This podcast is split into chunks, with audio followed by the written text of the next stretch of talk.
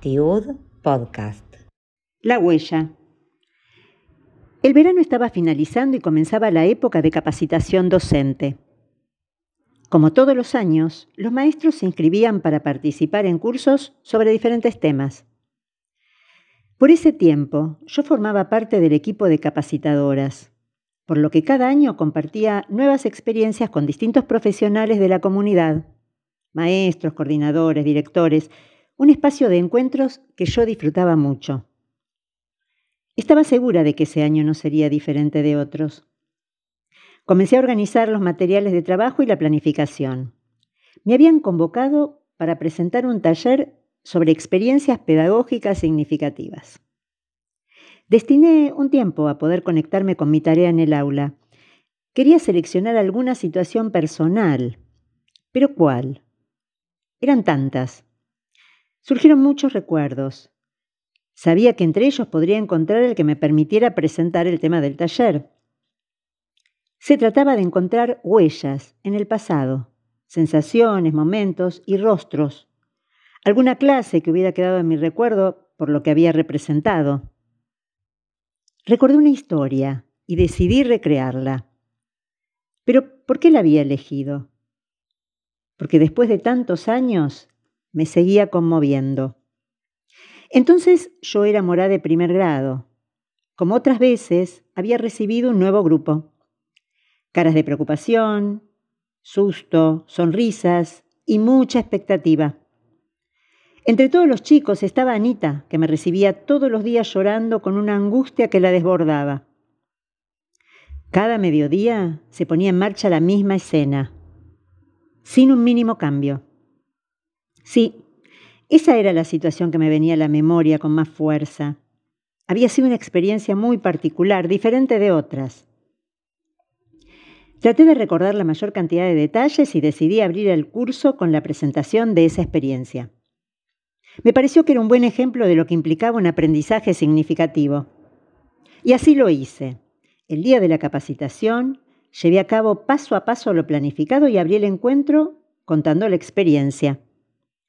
Presenté a mi alumna de seis años que no quería aprender hebreo porque la angustiaba, que lloraba pidiendo por su mamá cada día, repitiendo la misma escena, jornada tras jornada. Les conté sobre mi preocupación y mi desafío por transformarme en alguien confiable para ella. Y eso fue lo que sucedió con el tiempo. Les hablé de mi alegría al poder revertir la situación y de lo significativo que había sido, a tal punto que después de tantos años, aún hoy lo recordaba. En esos momentos, una docente que estaba entre el público se levantó de su silla y dijo, Puedo dar fe de que eso fue así porque soy Anita. El curso quedó en absoluto silencio mirando esa escena. Yo me acerqué a Anita a abrazarla y por un momento parecía no haber pasado el tiempo. Era mi alumna, la chiquita, que había logrado vencer el miedo, la que podía confiar en mí. Y entonces nos olvidamos de la capacitación que nos había convocado.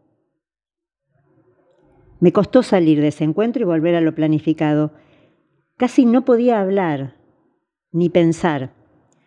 Aquella reunión apuntaba a explicar lo que significaban los aprendizajes relevantes. Entonces me di cuenta de que nuestro encuentro había dejado claro lo que debíamos trabajar. ¿Qué podía ser más significativo que ese hecho?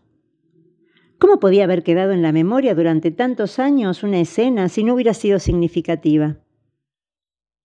Miré a mi alumnita y a los participantes del curso y les dije, es tan especial esta situación que hasta me permite sentir que yo tuve algo que ver con esta decisión de Ana, de ser morá.